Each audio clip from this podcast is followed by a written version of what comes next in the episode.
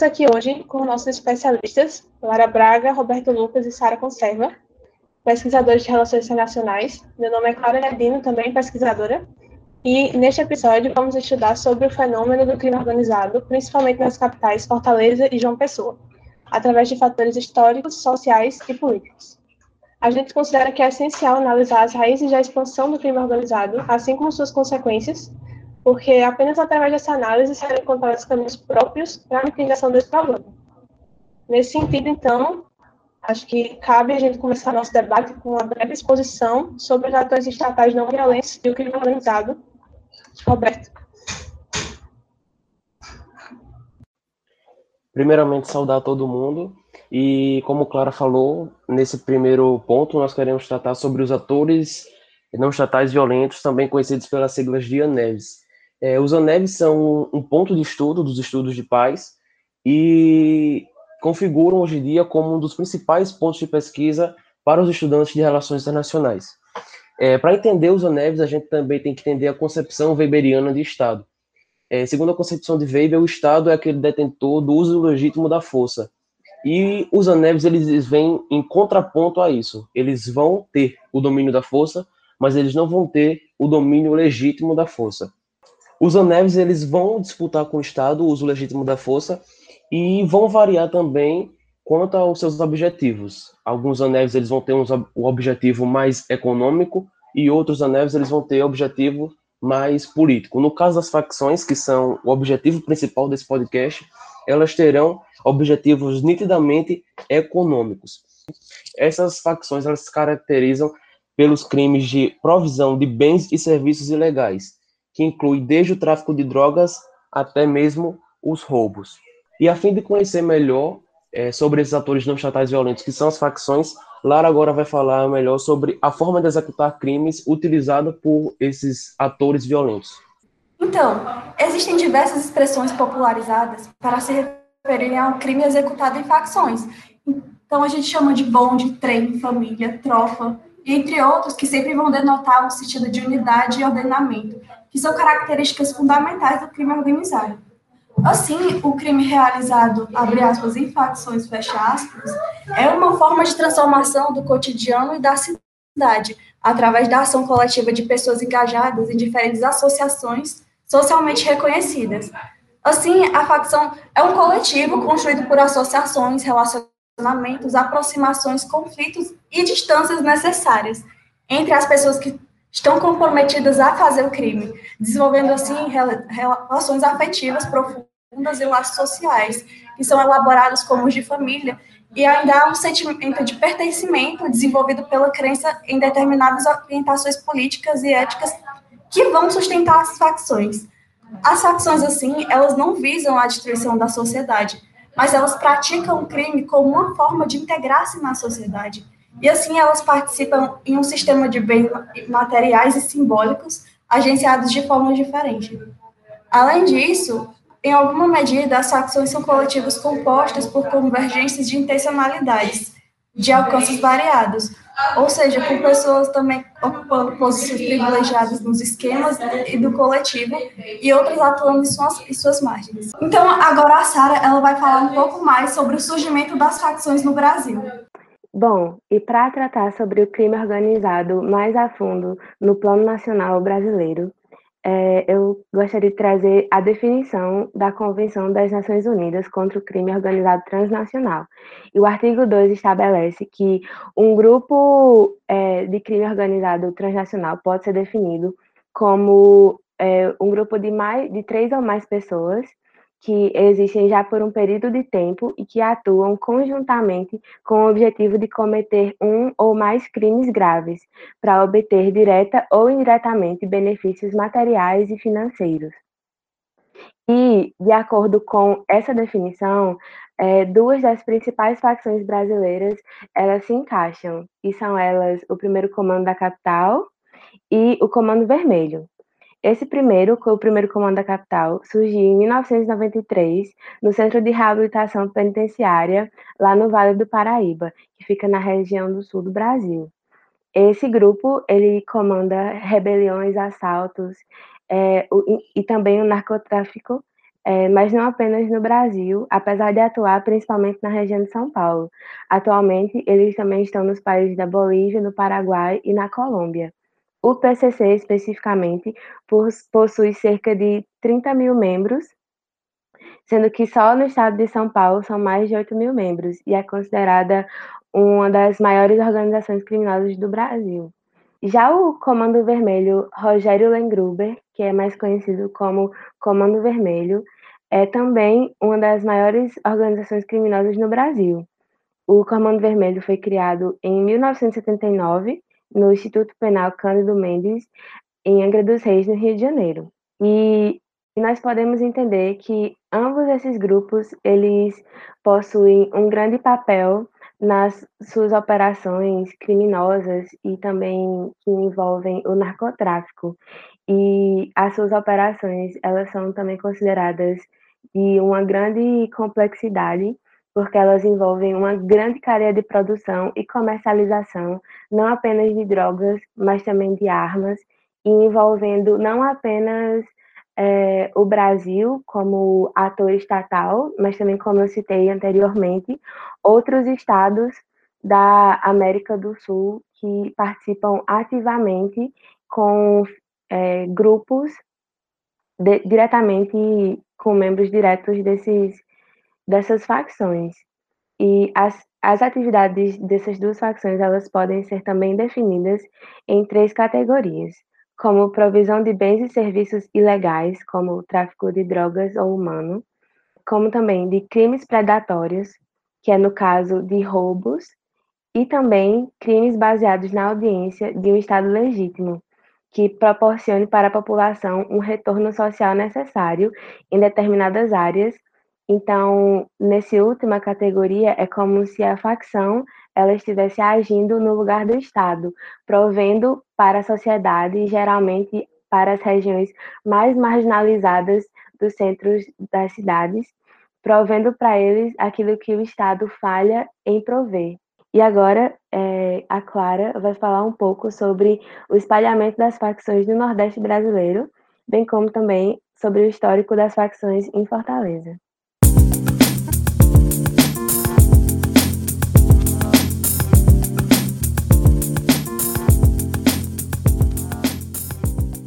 Reduzindo agora um pouco o escopo né, que a gente vai tratar, é, eu queria abordar mais um pouco sobre as causas históricas né, do surgimento das facções em Fortaleza. No Ceará, o termo facção ele passa a ser mais explorado pela mídia a partir de 2015. Só que as facções do sudeste do país, que são as, as grandes facções, como o Sara explicou agora, é, chegam no estado a partir dos anos 80 desse período, mais ou menos, até cerca da metade da década de 2000, esse processo de expansão do PCC e do CV foi generalizado pelo país inteiro, e existem pelo menos quatro fatores principais que vão explicar esse problema. Primeiro, a expansão do PCC através da rede carcerária, devido à superpopulação dos prisioneiros, da população prisional do Brasil. É, o segundo é a migração de foragidos vinculados a ambas as facções para outros estados, que acaba havendo a troca de informações entre esses foragidos e facções locais. Nesse sentido, a gente pode citar a associação a outros grupos criminosos locais. No caso do Ceará, desde 2017 existe a aliança do PCC com a facção local Guardiões do Estado, apesar dessa última ter iniciado como grupo independente. E, por fim, no caso das regiões Norte e Nordeste especificamente, existe a disputa por rotas do tráfico de drogas para o escoamento das drogas para negociação internacional. No Ceará, a chegada do Comando Vermelho ela é marcada por um assalto à joalheria em 1986 e o sequestro e assassinato de um corretor de imóveis por um dos membros da facção em 1987. Em 1990, a facção percebe que o Nordeste é estratégico para o escoamento de cocaína, que vem da Bolívia e da Colômbia, e envolve um episódio e que o próprio Fernandinho Beiramar, que é o líder do Comando Vermelho, esteve no Ceará na década de 90 para organizar o ponto final de uma rota de cocaína que vinha da Colômbia. É, de acordo com o delegado da Polícia Civil, Francisco Crisóstomo, a rota de tráfico acontece mais ou menos da seguinte forma. A droga sai da Colômbia até o Paraguai, daí para o sudeste do Brasil e de lá para o nordeste. Daqui, a droga sai para a Europa e outros pontos de tráfico internacional. O PCC, por sua vez, chegou ao Ceará também nos anos 1990, só que o foco do grupo paulista era o assalto a empresas transportadoras de dinheiro. E a chegada deles ao Ceará é marcada por dois assaltos milionários, um em 1999 e outro em 2000. Dessa forma, fica claro que o estabelecimento dessas redes de crime organizado no Ceará é um processo que vem se desenvolvendo progressivamente ao longo de mais de 20 anos, só que existe uma intensificação notável nos últimos anos dessa presença. Mais um acontecimento importante para entender o desenvolvimento do crime organizado no estado do Ceará especificamente é o surgimento da facção local, Guardiões do Estado, que eu citei antes, que nasceu com o discurso de, abre aspas, defender os bandidos da nossa terra, fecha aspas. É, o, a origem dessa facção é incerta, existem diversas histórias, dependendo de para quem você pergunta, mas a história mais reproduzida é a de que a facção surgiu no bairro Conjunto Palmeiras, que não coincidentemente é o bairro mais pobre da cidade de Fortaleza. A data da sua fundação, da fundação da, da GDE, também é incerta e varia desde 2006 até 2015, dependendo da fonte que você consultar. Nesse sentido, para diminuir ainda mais o, o, nosso, nosso escopo da nossa discussão, é, vou passar a palavra para a Lara, que vai explicar um pouco sobre como a existência de facções em Fortaleza foi possibilitada. Então, em uma breve retomada histórica, anteriormente ao surgimento das facções aqui em Fortaleza, foi possível constatar que Fortaleza, na década de 90, era povoada por gangues, que eram grupos de jovens que se reuniam para demonstrar publicamente força e masculinidade. E assim eles compartilhavam de uma linguagem própria e maneiras peculiares de estabelecer suas relações dentro e fora do seu território. As gangues elas se encontravam em ruas ou mesmo em bailes funks para basicamente brigar, trocar soco, pedrada, basicamente era briga de pau e ferro. E assim, a chegada das armas e das drogas em suas quebradas, como, como chamam os territórios das gangues aqui, não foi para constituir um mercado ilegal, mas foi para alimentar as disputas territoriais entre as, entre as gangues. No caso, em vez de organizações voltadas para o comércio com o fim em si, os grupos adquiriram drogas e armas para manter e aumentar a letalidade do conflito, e assim garantir sua proteção e sua capacidade de atuar com violência contra as outras gangues. Porém, as mortes se proliferaram e aos poucos as pessoas proeminentes nas gangues, em produção de liderança, se tornaram traficantes. Em muitos bairros, elas também foram assassinadas por pessoas envolvidas em outras atividades criminosas, mas que, ao chegarem ao ter aos territórios, não deixaram de sofrer as consequências de antigas demarcações e conflitos territoriais. Assim, as primeiras quadrilhas de traficantes oriundas ou não dessas gangues não deixaram de se estabelecer em comunidades, favelas com demarcações claras, pois um grupo não frequenta a área de outro. E as amizades geradoras de mortes atendem a essa lógica de pertencimento territorial. Em Fortaleza, os traficantes em geral eram tanto os, líderes das gangues que viram nas drogas, tipo na maconha, cocaína, meio de conquistar é, território e continuar as brigas de gangue, é, quanto pequenos empreendedores, homens e mulheres que fizeram de sua casa as bocas de fumo.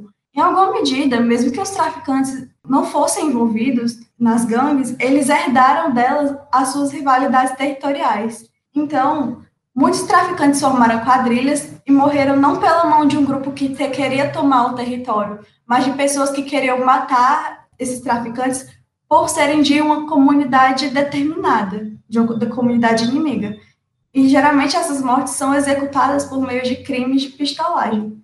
Além disso, as pessoas envolvidas com crime, elas se matam na periferia sem enfrentar intervenções significativas do Estado.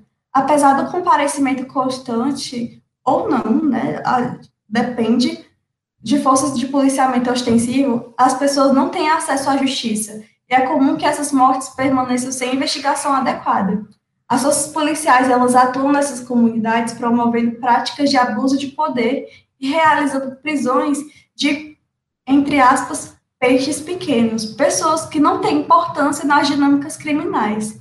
Ademais, há muitas vezes há o envolvimento da própria polícia em atividades ilícitas ou mesmo a omissão sistêmica dos agentes do Estado em situações de violência das áreas pobres na capital. Até 2013, pelo menos, prevalecia a pulverização dos esquemas de gangues e traficantes que resolviam seus conflitos realizando acertos de contas, sem a pretensão de um domínio abrangente nas periferias. A realidade começou a mudar mais em 2014, quando os traficantes locais começaram a conversar sobre uma possível união, com reuniões dentro e fora dos presídios para discutir arranjos que envolviam as facções PCC, CV e FDN. Isso possibilitou que os presidiários se organizassem e agenciassem grupos locais para os coletivos criminais mais robustos. Eles redistribuíram os territórios e redimensionaram a escala da participação nas dinâmicas do crime feitas na cidade. O surgimento da facção Guardiões do Estado possibilitou também um discurso identitário com pessoas vinculadas ao crime no Ceará e se impôs diante de grupos considerados estrangeiros. Então, a, a Clara vai dar um, mais uma continuidade falando das causas sociais do surgimento das facções em Fortaleza. Então, para dar mais um, um background nesse, nessa área, é, eu queria falar um pouco agora sobre as causas sociais do surgimento das facções, principalmente em Fortaleza, mas é, queria ressaltar que causas sociais são uma parte fundamental do surgimento do crime organizado em todos os locais e tem algumas características de Fortaleza que são facilmente aplicadas a outros territórios. Em Fortaleza, especificamente, no início do século XX, foram construídos sete campos de concentração com essa, com essa nomenclatura é, para aglomerar os retirantes da seca e, abre aspas, higienizar a paisagem urbana. É, essas instalações elas foram propostas sob o disfarce de política humanitária, mas estruturas muito precárias e eram extremamente superpovoadas. Existia um tipo de regime de confinamento pois só se podia sair dessas comunidades com autorização, que era concedida geralmente apenas aos empregados em obras públicas em Fortaleza. E muitas vezes esse trabalho era realizado em troca de apenas uma refeição ou algo do tipo. Só que aí, em 1933, volta a chover no sertão, algumas pessoas aglomeradas nesses campos de concentração voltam para suas casas, mas outras ficam é, nesses campos sem nenhuma perspectiva. É nesse momento que os refugiados eles vão se tornar favelados. E em 1960, a prefeitura de Fortaleza ela vai começar um processo de abre aspas periferização das favelas que ficaram que resultaram desses campos de concentração e ficavam localizadas em áreas da cidade que estavam se valorizando, principalmente na zona e aí as pessoas que moravam nos antigos campos de concentração são realocadas em zonas distantes da área central, tanto no sentido espacial como no sentido social. As dezenas de pessoas viram centenas, até que, atualmente, o conjunto Palmeira, que é um dos bairros formados nesse período e suposto berço da Guardiões do Estado, possui aproximadamente 36 mil moradores, sendo que desses, 17% dos habitantes sobrevivem com renda domiciliar mensal menor do que 70 reais. Nesse sentido, a gente consegue perceber elementos que constituem a violência estrutural sofrida por essa população, que, como eu falei no início, são elementos que podem facilmente ser identificados na origem de qualquer grupo ou, ou facção relacionada ao crime organizado.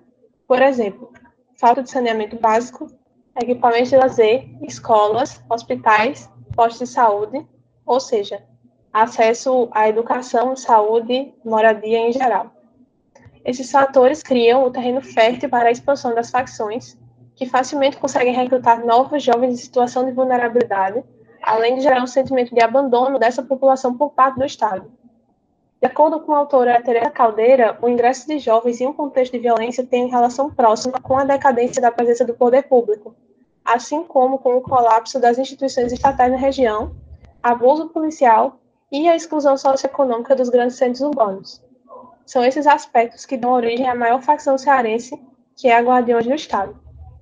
Além de todas essas questões, uma particularidade do contexto de Fortaleza que é importante ressaltar é a existência de um esquema de conjuntos habitacionais criados pelo poder público, mas que são ilegais. É, um exemplo disso é que, nos anos 90, a própria prefeitura organizou um programa chamado Sociedade Comunitária de Habitação Popular, jamais foi regularizado. Então, todas as pessoas que conseguiam suas moradias através desse programa não possuem a documentação da sua casa. Todos esses fatores estão conectados à questão da violência e fazem com que as pessoas se sintam menos cidadãs, menos pertencentes àquela sociedade e com menos direitos. Dessa forma, o Estado acaba se tornando um inimigo na visão dessas pessoas. Nesse sentido, Lara vai falar um pouco sobre o impacto do conflito entre as facções e como isso afeta a vida cotidiana das pessoas que têm que conviver com esse tipo de violência.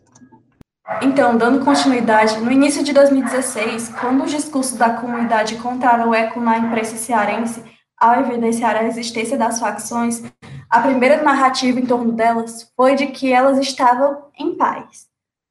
Essa pacificação, entre aspas, foi um fenômeno ambíguo, porque ela promoveu, por um lado, a diminuição sistêmica de, e significativa do número de crimes de homicídio, e, de outra parte, a continuidade não apenas de assassinatos, como o aparecimento da tortura como meio de controle social dos que fazem o crime na periferia. A proibição de assaltos foi a primeira marca significativa da atuação das facções nas periferias. Elas produziram como efeito a ideia de que as comunidades estavam seguras e livres de assaltos. E assim se criou a ideia de que as facções protegiam a comunidade e evitavam o roubo dos moradores. Ao mesmo tempo, os limites territoriais herdados dos tempos das gangues foram, de certa forma, desfeitos. As facções tornaram possível que os moradores de uma comunidade, que antes eram inimiga de outra, pudessem circular e conviver uns com os outros. As guerras acabaram e a vida se tornou mais tranquila os efeitos da pacificação foram evidenciados pela redução no número de homicídios. A princípio, assim como aconteceu em outros estados, o movimento do governo estadual foi de negar a existência das facções. O comandante da Polícia Militar declararam que a redução dos homicídios em 2016 foi resultado do trabalho das forças de segurança, negando inclusive a existência do fenômeno da pacificação entre as pessoas que faziam crime no estado de Ceará. Enquanto os números caíam, o governo do estado atuou sem demonstrar qualquer ação específica para uma situação que era visível nos muros da cidade, com pichações indicando locais e orientações dos coletivos criminais em ação. A situação se tornou mais difícil para o governo a partir de março de 2016, quando uma série de atentados ordenados de dentro das unidades prisionais foi executada. Ao todo, 13 atentados que atingiram bens e prédios públicos foram feitos. Apesar dos ataques e da rebelião nos presídios, a situação se manteve, entre aspas, equilibrada nas ruas em virtude da pacificação, favorecendo a narrativa de que o governo tinha controle da situação e as facções não tinham poder além dos muros da prisão. Não é possível definir a extensão e a potencialidade de cada fato que levou ao fim dessa pacificação.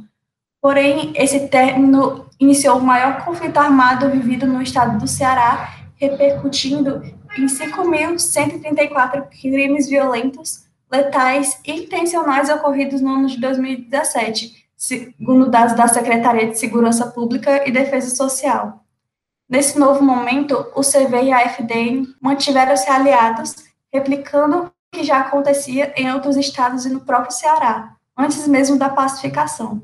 Além disso, uma nova aliança entre o PCC e a facção local Guardiões do Estado foi formada, a violência se tornou, assim, um meio de comunicação entre os coletivos e a maneira de equilibrar forças nas disputas que convergem no estado do Ceará, especialmente em Fortaleza.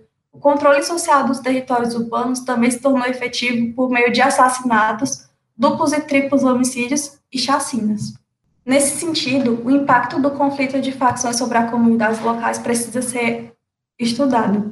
As organizações criminosas submetem a população a códigos de conduta próprios. Por outro lado, o Estado, por meio de órgãos da segurança pública, vale-se da força, muitas vezes violando o ordenamento jurídico, para alcançar o objetivo de eliminação das facções criminosas, declaradas como inimigas a serem combatidas. O clima de tensão e medo é parte da rotina da vida da comunidade. Contudo, a convivência com a violência urbana já é algo comum. mesmo em um cenário em que as pessoas convivem com a violência, o acirramento do conflito entre facções alterou profundamente o cotidiano por meio de mortes próximas às residências, expulsão de moradores de suas casas e a proibição de passar por certos lugares. O confronto armado e as disputas territoriais entre as organizações criminosas estabelecem fronteiras invisíveis que repercutem sobre a rotina dos moradores e frequentadores em geral. Até mesmo o percurso de estudantes de suas casas para a escola é impactado pela situação e o, mesmo os equipamentos públicos da política social passam a ter o atendimento restringido. Vou passar agora para o Roberto, que vai falar do surgimento das facções criminosas na Paraíba, enfocando a região metropolitana de João Pessoa.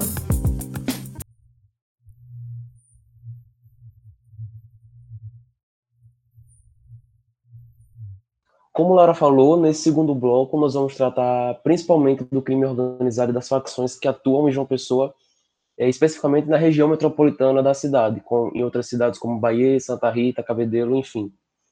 É, antes de tratar propriamente sobre as facções de João Pessoa, vale ressaltar que a violência e o crime na cidade são aspectos que vêm crescendo, principalmente desde as últimas décadas do século passado.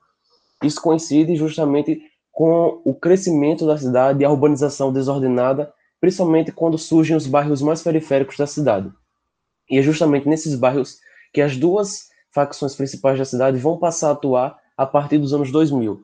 Essas duas facções são a Al-Qaeda, também popularmente conhecido como Al-Qaeda, com a sigla OKD, e os Estados Unidos. Tratando especificamente da Al-Qaeda, ela vai surgir em meados dos anos 2000 e vai ter por finalidade estabelecer o controle de pontos de tráfico de drogas em determinados bairros e comunidades da cidade que são marcados justamente pela exclusão social. Tratando propriamente do nome da facção, ela vai fazer referência ao grupo extremista paquistanês e também faz referência à forma como a facção age, é sempre agindo marcadamente com violência e violência física direta. Essa facção ela vai atuar, como eu já disse, nos principais bairros da periferia que são densamente povoados. São exemplos desses bairros periféricos: é, Mandacaru, São José, Bairro dos Novais, Alto do Mateus Ilha do Bispo. São nessas localidades também que a facção ela vai estabelecer rota e o domínio do tráfico de drogas. Assim que surgiu, nos anos 2000, a Al-Qaeda, como é popularmente chamada, ela, ela tinha uma aliança estabelecida com o primeiro comando da capital, o PCC. Só que essa aliança ela vai ser quebrada em 2010 quando um integrante da facção paulistana vai ser morto no bairro São José, que até então era dominada pela Al-Qaeda. A Al-Qaeda estabelecia no bairro São José uma rede de tráfico de drogas que posteriormente vai ser rivalizada com a facção Estados Unidos, mas até então era um domínio somente da Al-Qaeda. E a partir da morte desse membro do PCC, essa aliança vai ser quebrada. Mais recentemente, o PCC ele vai se aproximar da facção Estados Unidos, e também vai tentar mudar, no geral, a atuação das facções pessoenses que sempre agem com violência. Segundo a política do PCC, vamos chamar assim, agir com violência vai chamar mais atenção da polícia e também vai dificultar no que diz respeito à venda e o tráfico de, de drogas no local. Um aspecto que chama atenção também nas facções de João Pessoa é o uso da simbologia. Como eu já disse, a Al-Qaeda tem uma sigla que é comumente utilizada e pichada nos muros da cidade, que é a OKD, essa sigla vai representar que aquele bairro, aquela rua ou aquela comunidade é um domínio da facção, mas também os seus integrantes têm o corpo marcado por tatuagens para simbolizar que eles pertencem àquela facção. No caso da Al-Qaeda, é comumente marcado na pele tatuagens de palhaço ou então bobo da corte. Configurando como um ator não estatal violento, a Al-Qaeda, enquanto facção criminosa, ela vai desafiar o poder local, o poder governamental da cidade de João Pessoa em específica, ao tentar gerir a administração das comunidades onde ela domina o tráfico de drogas, principalmente nesses bairros que eu citei anteriormente. É, desse modo, são comuns de serem vistos avisos nas paredes dos bairros, como murais da entrada, que mostram e exemplificam as leis regidas pela Al-Qaeda, e geralmente, quando essas leis elas são infringidas, elas são penalizadas com a morte, o que reforça ainda mais esse perfil violento da facção criminosa. Assim como no caso das grandes facções brasileiras, as facções paraibanas, tanto Al-Qaeda quanto os Estados Unidos, vão chamar atenção pelo aspecto de haver uma graduação hierárquica no seu seio. Desse modo, as decisões do núcleo da facção elas devem ser respeitadas e devem ser seguidas por todos aqueles que fazem parte da facção. Agora a Sara vai tratar melhor sobre a facção Estados Unidos, que é a principal rival da facção Al-Qaeda. Bom, agora apresentando a facção chamada de Estados Unidos, é, foi uma facção que surgiu algum tempo depois, apesar de não saber ao certo quando, mas foi um, algum tempo depois da Al-Qaeda ter surgido em João Pessoa. A facção ela possui esse nome para também fazer uma correlação entre a disputa do grupo islâmico terrorista Al-Qaeda e o país Estados Unidos, que são os principais rivais políticos e militares. Bom, os Estados Unidos, bem como a Al-Qaeda, possuem as suas áreas de atuação, que se concentram basicamente na região do bairro de Mandacaru, na comunidade Bola na Rede e no bairro dos Novais.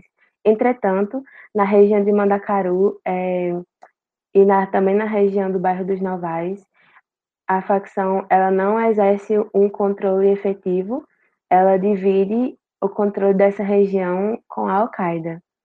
É, uma sigla a sigla para essa facção é a mesma sigla usada para o país dos Estados Unidos na língua espanhola, que são dois E's e dois U's. É, também trazendo um ponto que Roberto trouxe em relação à demarcação do, dos membros da facção. Na facção dos Estados Unidos, os membros eles são tatuados e também pincham nos muros, bem como os símbolos que Roberto citou é, que é a bandeira dos Estados Unidos, e também uma carpa, que é o peixe japonês. Bom, e tratando especificamente da ação dos Estados Unidos, ela é semelhante à ação da Al-Qaeda com relação ao controle do tráfico de drogas. E vale ressaltar que essas duas facções, do contrário de outras maiores, como o PCC, o FDN, o CV, que também, além de controlarem o tráfico de armas e drogas, eles também realizam crimes de homicídio. Entretanto, as, essas facções que nós estamos citando aqui da, da Paraíba e de João Pessoa, elas não têm essa atuação e como, como fim lucrativo, de que são os homicídios. Então, elas se concentram basicamente as, com as suas atuações nesse controle do tráfico de armas e drogas. A expansão da facção dos Estados Unidos, ela se deu de acordo com a repressão sofrida pelo PCC por conta de ataques que haviam sido determinados pelas lideranças do PCC em São Paulo. E por isso, ela em João Pessoa e na Paraíba, essa facção ela passou a se expandir mais.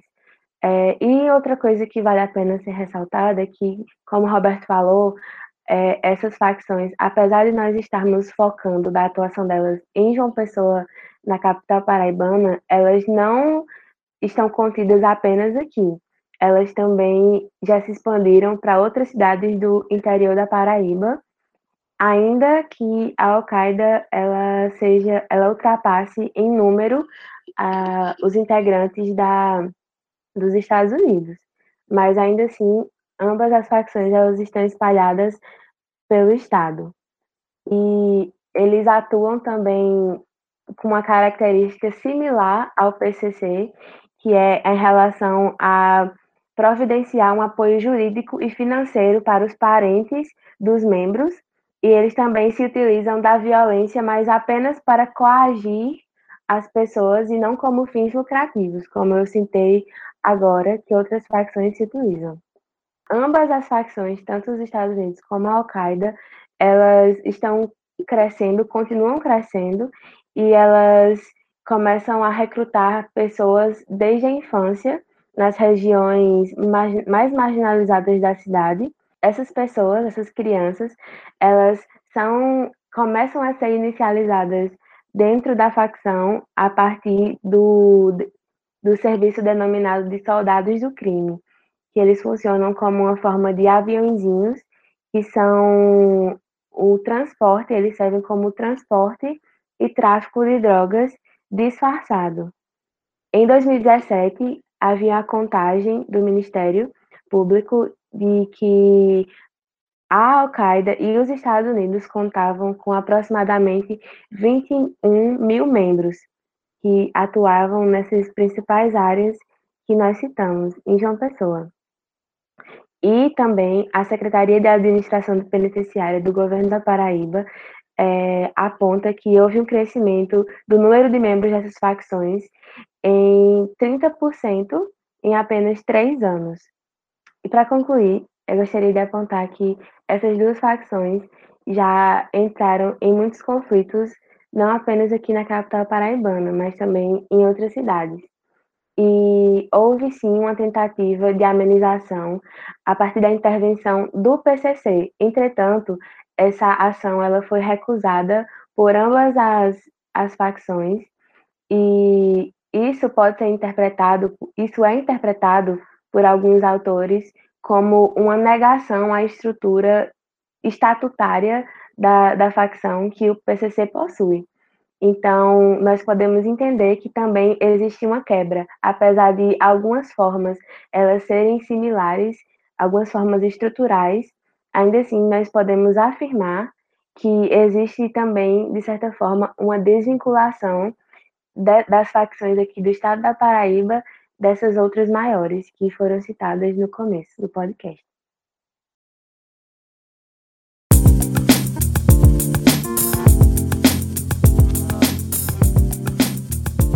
Bom, agora falando sobre as filiações, a nova doutrina e a expansão da Al-Qaeda, é, é, importante nós afirmarmos algumas colocações. É, em primeiro lugar, o presidente da Associação dos Agentes Penitenciários da Paraíba é, afirmou que os maiores presídios do Estado eles possuem alas separadas para os integrantes de cada facção. Ou seja, aqui possuem três alas para os integrantes da Al-Qaeda, dos Estados Unidos e do PCC. E como já foi dito, a Al-Qaeda é a facção que possui o maior número de integrantes aqui na região do estado. E do lado de fora das prisões, é importante ressaltar que a Al-Qaeda se afiliou ao Sindicato do Crime. Esse sindicato é formado por várias facções ao longo do Brasil que, que possui o objetivo de estabelecer uma resistência contra a entrada do PCC na região do Norte e do Nordeste. E esse sindicato é formado também por outras facções que já foram citadas aqui, como o CV e o FDN. Essa, esse sindicato e essa divisão nacional dentro de, de facções, ela causou três grandes massacres em diferentes regiões do Brasil em penitenciárias. Os dois primeiros foram em Manaus e em Boa Vista, e o último ocorreu aqui no Nordeste, na cidade de Natal, onde 26 homens foram assassinados à ordem do primeiro comando da capital. Sobre a nova doutrina da Al-Qaeda, ela se deu de acordo com a insatisfação dos membros de algumas atitudes do antigo líder da facção, que era o André Quirino da Silva, conhecido como Fão. Dessa forma, surgiu um novo grupo chamado Al-Qaeda RB, e RB é a partir da é uma sigla que vem a partir da inicial de dois principais líderes no grupo. E esse, essa cisão que formou esse novo grupo, ela atraiu novos membros e, de acordo com o Ministério Público, foram cerca de 6 mil novos membros para integrar a Al-Qaeda RB. E uma característica marcante desse novo grupo é que eles, de certa forma, tentaram, estão restabelecendo as relações com o PCC de uma forma diferente que havia com o antigo grupo. E, além disso, eles passaram a implementar algumas doutrinas que envolvem ditar um código de conduta para os bairros e também tentar diminuir os assassinatos e os roubos próximos aos pontos de venda de droga. E dessa forma, porque dessa forma, a facção também vai evitar conflitos com a polícia. E sobre a expansão da, desse novo grupo, ela está relacionada também com a queda de homicídios na Paraíba, pois como eu acabei de falar, existe uma nova conduta que está sendo aplicada para os membros e para as regiões onde a facção atua. Então, existe um registro de desde 2017 que o número de assassinatos no estado, ele de fato tem diminuído e a queda também está associada com o surgimento do grupo que é a Paraíba Unida pela Paz, sobre a qual o Roberto vai falar daqui a pouco. Entretanto, apesar do número de assassinatos ter diminuído, a facção ela continua crescendo para outros municípios como Cachoeira dos Índios e Campina Grande, que é a segunda maior cidade do estado. E em 2018, que é, são dados mais recentes, mostram que uma operação da Polícia Civil é, descobriu ainda novas células dessa, dessa facção em outras cidades do interior da Paraíba. E a partir disso, a gente pode entender que, apesar de haver um suposto controle do número de assassinatos, não existe um controle da violência e nem da diminuição dessas facções, nem do controle das facções, porque elas continuam se expandindo e continuam expandindo o seu domínio por todo o Estado. É, e a partir disso, Agora, o Roberto vai falar sobre o perfil social do sistema carcerário na Paraíba. A partir das exposições, tanto minha quanto de Sara, é notório que as facções elas agem e mantêm sua rede de tráfico nos bairros mais pobres, tanto de João Pessoa quanto da região metropolitana e também de outras cidades como Campina Grande. Tanto a Al-Qaeda quanto os Estados Unidos, elas estabelecem seu domínio em regiões marcadas pela urbanização desordenada onde essas famílias que habitam essas regiões possuem péssimas qualidades de vida. Baseado nisso, eu achei interessante trazer aqui a pesquisa realizada por Carlos Eduardo Batista dos Santos, que é o autor do texto sobre Al-Qaeda dos Estados Unidos, no qual a gente está se baseando é, para falar dessas duas facções aqui, que ele fez uma pesquisa sobre o perfil carcerário da Paraíba, é, que reflete, de certa forma, o perfil social das facções do Estado. Segundo a pesquisa realizada pelo autor, que foi realizada em 2014, nas diversas prisões da Paraíba, tanto aqui em João Pessoa quanto nas outras cidades, cerca de 30% dos presos eles se identificavam como é, Al-Qaeda como a principal facção que dominava ali aquela prisão. Outros 20%, por sua vez, eles consideravam os Estados Unidos como a facção mais forte dentro da cadeia. Isso reforça o caráter que Sara falou sobre a Al-Qaeda ela ser predominante tanto na cidade de João Pessoa quanto é, nas outras cidades da Paraíba e também dentro do, desses presídios. Partindo para a parte da pesquisa que trata melhor sobre os indicadores sociais, é, quase 60% dos presos indicaram ter uma renda menor do que 800 reais. Para se ter uma ideia, o salário mínimo em 2014, quando a pesquisa foi realizada, era de 724 reais. Outros 30% dos detentos indicaram possuir uma renda entre 800 e R$ 1.500. Esses dados vão reforçar o aspecto da maior parte da população carcerária ser de baixa renda, assim como aqu aqueles que são aliciados pelas facções serem também de baixa renda. Partindo para a idade, mais da metade de todos os presos em 2014 possuíam entre 18 e 25 anos. E o que chama mais atenção nesse dado é o fato de que 20% de todos os presos da Paraíba possuírem somente 18 anos.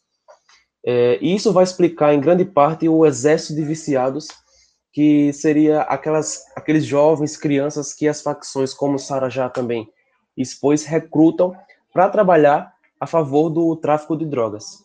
Tratando ainda de idade, mais quanto à primeira condenação, chama atenção o fato de 40% dos presos entrevistados terem tido sua condena primeira condenação entre 12 e 18 anos. É, Outro aspecto que também chama atenção e reforça o perfil carcerário visto no Brasil, aqui na Paraíba, é a análise de cor e raça. É, enquanto o IBGE em 2014 indicava que cerca de 10% da população brasileira se declarava como preta, nos presídios paraibanos o índice de presos negros representava 50% da população carcerária. Segundo a pesquisa, pouco menos de 90% dos entrevistados declaravam-se ou como pretos ou como pardos. É, e por último, eu queria reforçar também o que diz respeito à educação. Cerca de 25% dos presos entrevistados é, declararam que nunca frequentaram a escola e mais de 30% possuíam apenas o ensino fundamental nos anos iniciais. Além disso, mais de 60% dos presos declararam que a escola para eles era boa, mas que eles não aproveitaram as oportunidades que aquele ambiente traria para eles.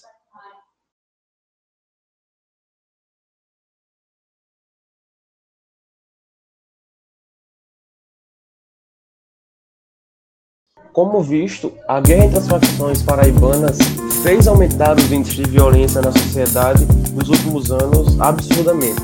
E um fator principal que possibilitou o surgimento e fortalecimento do crime organizado no estado da Paraíba é presente na diferença entre o entendimento dos gestores responsáveis pelo sistema de segurança pública, o que dificulta as tomadas de decisões para a é, formulação de políticas que combatam esse crime organizado. Mas nos últimos anos isso tem mudado através do programa chamado Paraíba pela Paz, que foi desenvolvido em 2011, ainda na gestão do ex-governador Ricardo Coutinho. O programa ele é um programa de segurança pública que foi pensado como um, um mecanismo para frear o crescimento da violência da Paraíba, principalmente o crescimento da violência advinda da guerra dessas facções e os crimes cometidos por elas, e que engloba no seu escopo tanto a Polícia Civil quanto a Polícia Militar, o Corpo de Bombeiros, Ministério Público, Poder Judiciário e toda a sociedade civil no geral. Essas instituições, elas se juntam a fim de construir ações conjuntas que têm por objetivo reduzir os índices de criminalidade no território paraibano. Entre as medidas que constituem o programa, vale aqui ressaltar ações de prevenção, de policiamento extensivo, repressão e trabalho de inteligência, com foco principal em reduzir os crimes violentos, letais intencionais, que dizem respeito principalmente a latrocínio e homicídio, que são diretamente relacionados à atuação das facções paraibanas. Dentro do programa Paraíba Unida pela Paz, vale a pena ressaltar é, algumas ações previstas no programa que dizem respeito principalmente aos agentes da segurança pública. É, dentre elas, por exemplo, está o estabelecimento de metas, a gratificação para policiais que conseguissem reduzir as taxas desses crimes é o estabelecimento de focos prioritários de ação tanto para a polícia quanto para os outros órgãos que já foram citados e a criação de procedimentos padronizados para a redução de homicídios, que é o, a taxa, né, o crime que mais vem aumentando na Paraíba nos últimos anos. Como visto, o programa ele foi criado a fim de reduzir os índices de homicídio e de violência no geral no estado da Paraíba, que vinham crescendo desde 2001 até 2011, que coincide justamente com o período de criação das organizações criminosas das facções Al-Qaeda dos Estados Unidos nos anos 2000. O programa ele vai ser estabelecido em 2011 e a partir de 2011 eh, a taxa desses crimes elas vão entrar em decréscimo, ainda que permaneçam alto. E vale ressaltar aqui a taxa, a comparação de taxas entre 2018 e 2019. A Paraíba ela teve uma queda de 22,1% no número de vítimas de crimes violentos eh, entre esses anos e grande parte disso se deve à implementação do programa Paraíba Unida pela Paz.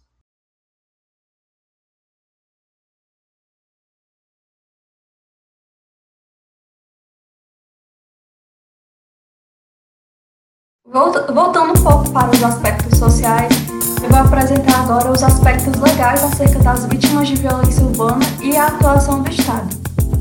Não há no Brasil nenhuma legislação específica nem políticas ou serviços públicos para lidar com a situação de pessoas impedidas de transitar em locais marcados pela violência urbana ou, nos casos extremos, de pessoas que são forçadas a se deslocar, como é bem recorrente em situações de violência envolvendo facções criminosas. As pessoas que sofrem impacto em sua liberdade de locomoção não recebem assistência do poder público em relação a essa questão específica. Existem programas de proteção a pessoas ameaçadas. O Programa Federal de Assistência a Vítimas e Testemunhas Ameaçadas, o Programa de Proteção aos Defensores de Direitos Humanos. Além disso, no Ceará, existem centros de apoio a vítimas de violência. Porém, esses programas não têm, não têm por escopo a atuação no contexto da violência armada. Outro problema percebido reside no temor e descrença da população em procurar os órgãos de segurança pública, uma vez que ela não acredita que vai receber retorno por parte do Estado. Eu vou falar, então, eu vou falar agora da crise no sistema penitenciária cearense, viabilização da atuação de grupos criminosos na prisão e as rebeliões de maio de 2016 ocorridas em Fortaleza. Em Fortaleza, a superlotação das unidades prisionais causou grandes mudanças nas formas de gestão no cumprimento da pena privativa de liberdade, quando grupos criminosos passaram a atuar dentro e fora das prisões. A nova visibilidade das facções criminosas, especialmente após os atentados ocorridos a partir de março de 2016 e as rebeliões de maio do mesmo ano, ocasionaram uma reestruturação das relações no cotidiano prisional, sejam elas entre profissionais e presos, seja entre presos. Esse evento teve como estopim a greve dos agentes penitenciários que impediram a visitação de parentes dos internos nas unidades prisionais como estratégia de garantir a força à luta sindical da categoria profissional que reivindicava aumento salarial e melhores condições de trabalho. A greve durou pouco mais de 12 horas, que foi tempo suficiente para instalar o caos dentro e fora dos presídios. Nos presídios cearenses, não há separação entre presos provisórios e condenados, ou entre presos do regime fechado e semiaberto. As instalações apresentavam péssimas condições: sujeira, lixo espalhado, falta de iluminação, vasos entupidos, esgoto a céu aberto. As pessoas privadas de liberdade não recebem nenhum tipo de assistência material do Estado. Faltam medicamentos e atendimento adequado à saúde dos internos, além de haver poucas ou nenhuma atividade laboral e educacional. As unidades prisionais inspecionadas apresentaram péssimo estado de higiene a ponto de não oferecerem condições para habitação ou execução do trabalho dos funcionários. A crise do sistema penitenciário cearense se intensificou a partir de 2010. Nos anos seguintes, as estatísticas apontam aumento expressivo do número de pessoas privadas de liberdade no Ceará, que, diante da instabilidade da gestão prisional protagonizada pela superlotação e a ausência de condições materiais para a sobrevivência salutar das pessoas encarceradas, propiciou um terreno fértil para a atuação de grupos criminais no interior dos presídios. Estes mantêm relações belicosas manifestas a partir de éticas bastante distintas que geram enfrentamentos por meio das guerras entre as facções. A crise institucional das prisões cearenses transformou-se em caos com a greve dos agentes penitenciários, que por 12 horas realizaram suas atividades do dia 21 de maio de 2016. O clima de tensão nos períodos intensificou-se com a informação do cancelamento da visitação de familiares, que ocorre normalmente aos sábados e domingos nos presídios da região metropolitana de Fortaleza. E assim, insatisfeitos com a notícia, os presos iniciaram as rebeliões em diversas unidades da, regi da região metropolitana de Fortaleza e também no, no interior do estado, as rebeliões foram totalmente contidas pelos agentes do Estado somente no dia 23 de maio. O episódio, assim, proporcionou um cenário adequado para as facções eliminarem grupos antagonistas de facções rivais. E o número total de mortos é controverso, uma vez que os corpos foram mutilados e carbonizados, e assim dificultou a identificação e contagem. No mesmo período, houve inúmeras fugas das unidades prisionais, o que dificultou a recontagem dos presos que morreram, fugiram ou permaneceram nos presídios. Continuando, é importante mencionar o gerenciamento da crise institucional, ou seja, a ineficácia das ações do Estado.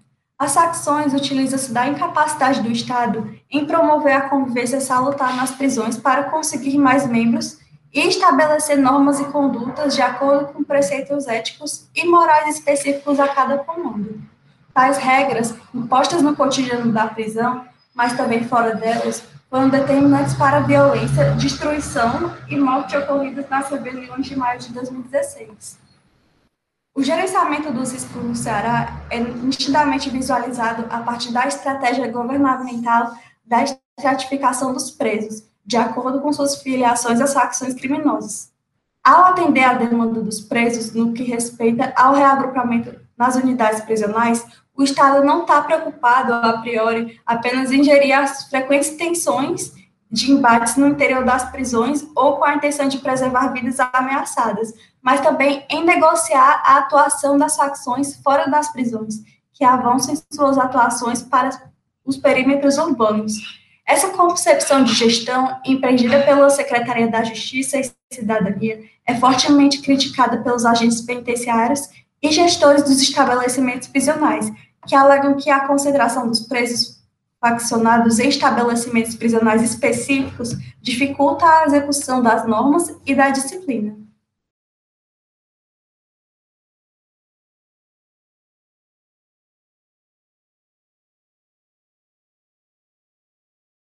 Agora nós queremos agradecer aos atores que, com o conteúdo material fornecido, tornaram possível a execução desse podcast.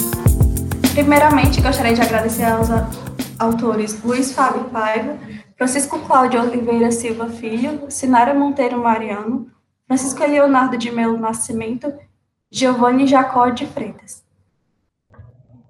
De minha parte, os agradecimentos ao Ian Moraes, Arthur Pires Teresa Caldeira, Kelly Cadanos e Camila Veras Mota, que deram a base para minha fala nesse podcast.